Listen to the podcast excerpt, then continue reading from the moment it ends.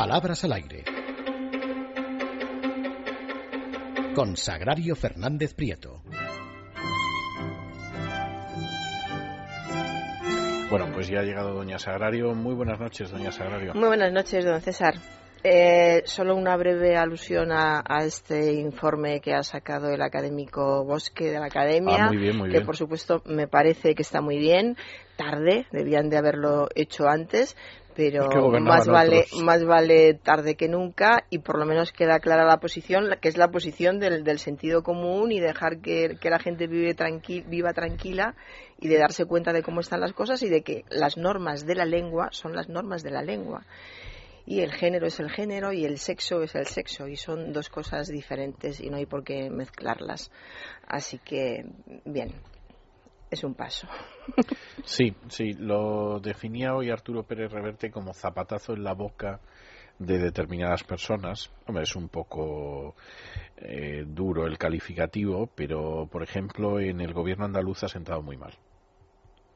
Sí, le, ha sentado, muy mal a mucha gente. Es absurdo, porque yo he visto un, informe en el que dice, por ejemplo, cómo se debe formar el, masculino de los oficios. Y entonces dicen ingeniero, ingeniera, arquitecto, arquitecta. Pero es que eso ya está en las normas. Le guste a quien sea, de un lado, de otro lado, de en medio, la forma de, en que se forma, perdón por la redundancia, el masculino, cuando acaban en, en, O, es cambiando en A. Cuando acaban en A, es decir, ingeniero e ingeniera, arquitecto, arquitecta, doctor, doctora, taxista, invariable, el taxista, la taxista, astronauta, el astronauta, la astronauta, etcétera. Está todo ya escrito. Entonces te llegan estos informes que, que han hecho en algunos de estos lugares diciéndote cómo se forma el masculino de las, del el femenino de las profesiones. Si eso ya se sabe. Y esto sí también quiero dejarlo claro. Es incorrecto decir la arquitecto. Es incorrecto. Es tan incorrecto decir la arquitecto como decir la conserja, como pretenden algunos. Las dos cosas son absurdas e incorrectas. O sea que algunas palabras forman el femenino de una manera, otras de otra, y otras son invariables. Entonces, que ahora vamos a cambiar taxista también, porque a ver cómo resolvemos el problema de el taxista y la, y la taxista. Tenemos que cambiar el original para así poder tener luego el femenino. Es, es, absurdo. Además, eh, hay una cosa que se llama economía del lenguaje, que es algo fundamental en todas las lenguas. Es el motivo por el que adquirimos tantos términos del inglés, porque son muy breves. Entonces, si tenemos, por ejemplo, zapping, porque no queremos decir eh, cambiar de canal con rapidez, y zapping es muy breve, eso se llama buscar la economía del lenguaje. ¿Para qué tenemos que estar diciendo todo el tiempo los niños y las niñas, los ciudadanos y las ciudadanas y, todo, y, todo, lo demás? Y además, ¿quién se, ¿quién se siente ofendido? Yo no me siento excluida ni ofendida cuando oigo que los madrileños eh, están sufriendo la contaminación. No pienso, ah, no hablan de mí. No, los madrileños somos todos, se engloba el género. El género, el género, el género. Bien. Bien. y tras esta lección de sensatez y gramática, ¿qué tenemos? Tenemos para empezar eh, algo muy sensato, ya verá, me ha hecho gracia. Es un concursante de un programa de televisión y, dice el, chico, le estaban haciendo preguntas. como dice mi madre, a enemigo que huye, dos palabras bastan.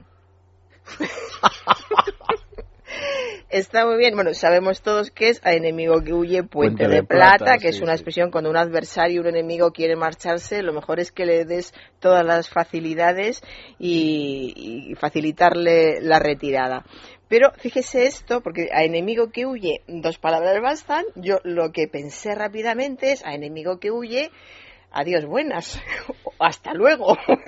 dos palabras, ya que se va. En fin, e, este dicho eh, es uno de los más antiguos que existen, es de la estrategia militar. Hay quien se lo atribuye a César, pero la verdad es que a César le atribuyen demasiadas cosas, pero, pero es antiquísimo y además, como todos los dichos, ni siquiera hace falta decirlo entero, iba a decir porque todo el mundo lo conoce. Está claro que casi todo el mundo lo conoce, ¿no? Entonces bastaría decir, como dice mi madre, enemigo que huye, y no hace falta acabarlo porque ya quien te está escuchando acaba Puente de Plata, ¿no? los dichos no hace falta ni, ni terminarlos. Aunque visto este caso ya hay, hay dudas. Continúo con un tertuliano. La situación de este país es horrísona. Horrísono es algo cuyo sonido, sonido causa horror. Por ejemplo, el aullido de un lobo puede resultar horrísono, una gran explosión puede ser horrísona. Podía haber dicho incluso figuradamente el sonido de este país es horrísono. Entonces, de una forma figurada, metafórica, hubiera podido, hubiera sido correcto. Pero si está hablando de la situación, la situación de este país es pues, será horrible o lo que él quisiera decir, pero no horrísona, porque insisto, horrísono es lo que tenga que ver con el sonido, con un sonido que causa horror, horrísono, un sonido que cause horror. Continuó, una cantante en una entrevista. Yo era una niña muy enquencle. Es una palabra que muchas personas dicen mal. ¿Enquencle? Enquencle. Yo era una niña muy enquencle. No había oído jamás.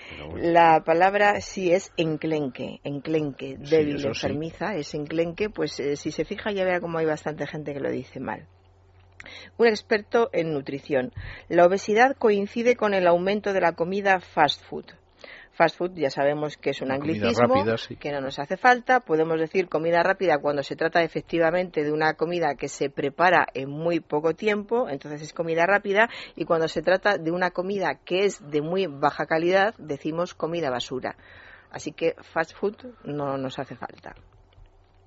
Diálogo entre un presentador de un programa de radio y un invitado dice el invitado, no sé si me entiendes, y contesta el presentador, te entiendo con una claridad prístina. Prístina. Este es otro, es otro error bastante común porque mucha gente piensa que prístino eh, es limpio o puro. Y no, prístino es algo primigenio u original. no es limpio y puro, pero mucha gente lo confundo, lo confunde. Eh, una, una oyente me manda de un informativo de televisión en el que estaban hablando sobre las medidas que tomará el Ayuntamiento de Barcelona. Y dice, se multarán a las prostitutas y a los clientes pillados infragantis. Infragantis. Infragantis. Bueno, empezamos con este se multarán, que es incorrecto porque tenemos un, un verbo impersonal con un complemento directo y tiene que ir en singular. Se multará a las prostitutas, complemento directo. Y como es impersonal, no tiene sujeto y no tiene por qué concordar con el complemento directo. Y a los clientes pillados infragantis. En primer lugar, no se dice infragantis, es infraganti, que es una locución adverbial. Como es una locución adverbial, es invariable, no puede ir en plural. Y además, eh, luego está este pillados. Lo normal es que infraganti se utilice siempre con sorprender a alguien, sorprender a alguien eh, infraganti. Yo creo que en estos casos para comunicados, para informativos, lo de pillados me resulta demasiado coloquial y teniendo en cuenta el tema, el tema, pues eh, yo creo que es mejor, sería, estaría un poquito mejor decir sorprender clientes sorprendidos infraganti, sin, sin ninguna S otra oyente tiene, tiene, algo que ver, es parecido el, el, problema. Hubieron muchísimas respuestas de los oyentes. Una vez más, el verbo haber en forma personal cuando tiene que ser impersonal. Hubo muchísimas respuestas de los oyentes. No, no hubieron. Y otro oyente eh, en la edición provincial de un diario. Bellas Artes expone el cuadro donde Alfonso XI firmó los privilegios de los hidalgos en la, en la voluntaria entrega. Hace referencia a la entrega de Álava a la corona de Castilla a cambio de unos privilegios que después fueron los, los fueros. Eh, claro, según esta, esta, esta, frase, parece que es que eh, Alfonso XI firmó, el, firmó estos eh, eh, ¿cómo, se, ¿cómo se dice esto? Estos, estos, privilegios los firmó en el cuadro, en el cuadro encima del cuadro o, en el cuadro o dentro del cuadro. Tendrían que haber dicho que Bellas Artes eh, o expone el cuadro de la voluntaria entrega directamente, como se dice, se expone el cuadro de la toma de Granada, por ejemplo, o si no decir, expone el cuadro que plasma, que representa, que muestra, etcétera, la firma de los privilegios de los hidalgos. Tiene tiempo para una breve. Una breve, pues una vez más, cónyuge. Cónyuge, ¿Qué manía tiene la gente con decir cónyuge? Ejemplo, su cónyuge iba espectacular. ¿Qué dirá su cónyuge al respecto? Mi cónyuge me espera en casa. La infanta desconocía las actividades de su cónyuge. No, cónyuge, cónyuge. el cónyuge y la cónyuge. Es común en cuanto al género. Muy bien. Muchísimas gracias, doña Sagrario. Y nosotros hacemos una pausa y regresamos con nuestra invitada de esta noche y nuestra tertulia de análisis político.